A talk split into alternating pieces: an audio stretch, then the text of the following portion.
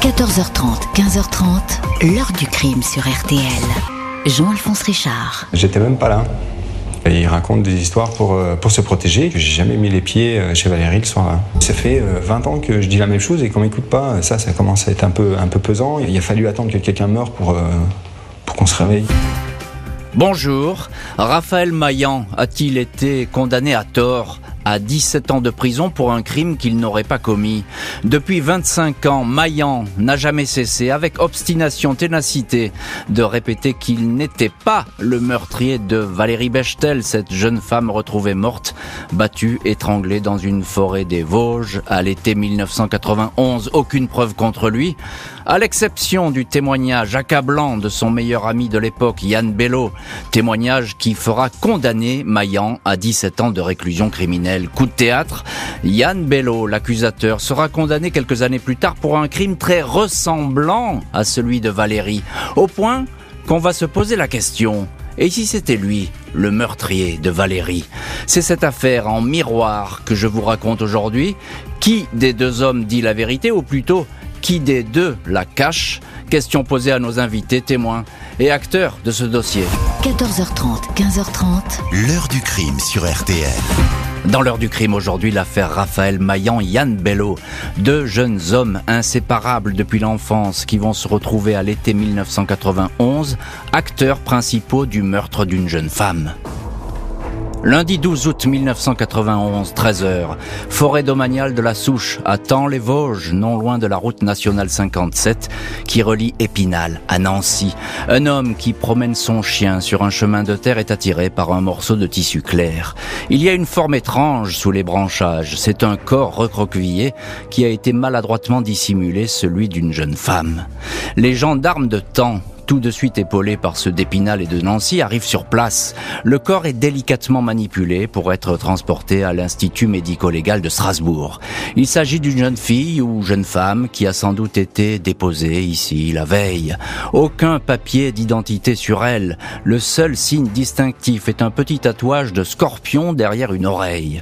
Les légistes indiquent que la victime est morte étranglée, une double strangulation, tout d'abord semble-t-il avec les mains, puis avec un torchon de cuisine noué à deux reprises, enserré autour du cou et retrouvé sur les lieux. La jeune femme a été frappée à la tête, elle porte aussi une cinquantaine de coups de poinçon qui n'ont pas véritablement pénétré la chair, elle n'a pas été violée, la toxicologie indique un faible taux d'alcool ainsi que des traces de cannabis. L'inconnu de la forêt de la Souche ne le reste pas longtemps. Il s'agit de Valérie Bechtel, 20 ans, reconnue par sa grande sœur Catherine, qui n'avait plus de nouvelles depuis deux jours. Valérie avait disparu de la maison de Chavelot, à 15 km d'Épinal, où elle vivait avec ses parents. Ces derniers étaient absents, partis en vacances. Dans la maison, les gendarmes retrouvent des traces de sang dans un couloir, dans la chambre et sur un débardeur de la jeune femme. Des torchons similaires à celui retrouvé autour du cou de Valérie sont présents. Il y a des restes de joints de cannabis dans un cendrier. La maison n'est pas en désordre, mais il manque le magnétoscope. Les gendarmes pensent au crime d'un familier, peut-être maquillé en cambriolage. Christophe, un ami de la victime, a passé la soirée de samedi avec elle, restaurant, puis un verre ou deux. Valérie est rentrée chez elle avec sa Ford Fiesta vers 2 heures du matin. Christophe a un alibi. Il est mis hors de cause, tout comme Christian, le beau-frère, placé quelques heures en garde à vue, puis relâché. Les enquêteurs s'intéressent à l'entourage de Valérie Bechtel, jeune femme titulaire d'un BEP de comptabilité aimant sortir et faire la fête. Ses amis sont présents aux obsèques à l'église de Chavelot, discrètement filmés par les gendarmes. Au fil des confidences, deux profils émergent, ceux de deux garçons de 20 ans, habitués à traîner dans le coin. Des inséparables. Yann Bello, tout d'abord. Depuis quelques jours, il paraît sombre, absent. On ne l'a pas vu samedi soir pour fumer des joints au stade. Il est connu pour un vol de carte bleue. Raphaël Maillan ensuite. Il vient de passer six mois en détention pour trafic de stupes, ex-petit ami de Valérie. Il raconte à qui veut l'entendre qu'elle faisait un peu trop la fête et allumait les garçons. Un mois et demi après le meurtre, Bello et Maillan sont en garde à vue. Yann Bello est bavard. Il dit s'être rendu chez Valérie avec Maillan. Il voulait, dit-il, voler son magnétoscope.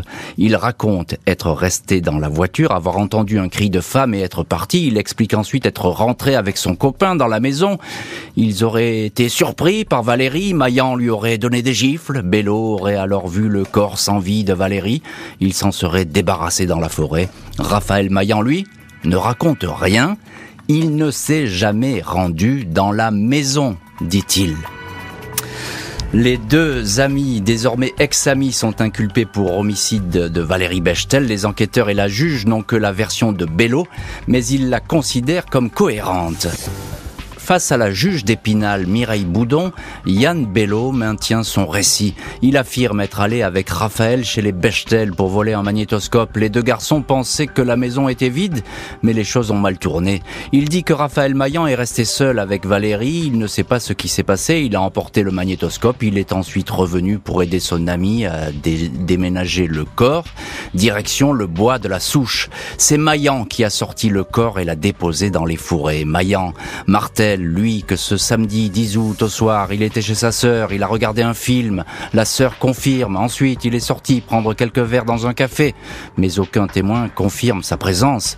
Il serait rentré se coucher à 2 heures du matin, le légiste, après avoir hésité, finit par dire que la mort remonte bien au petit matin du dimanche 11 août, à l'heure où Maillan dit s'être couché. Par ailleurs, la juge estime que Yann Bello, petit gabarit, surnommé la grenouille, n'a pas pu transporter tout seul le corps. 30 septembre 91, la juge Boudon organise une reconstitution dans la maison de Chavelot. Yann Belot s'y prête sans la moindre difficulté. Il montre comment il a volé le magnétoscope. Il mime avec deux gendarmes le transport du corps de Valérie dans la voiture. Maillan reste dans son coin. Il refuse de participer à une reconstitution, dit-il, d'un crime qu'il n'a pas commis. Deux confrontations entre les deux hommes vont suivre dans le cabinet de la juge.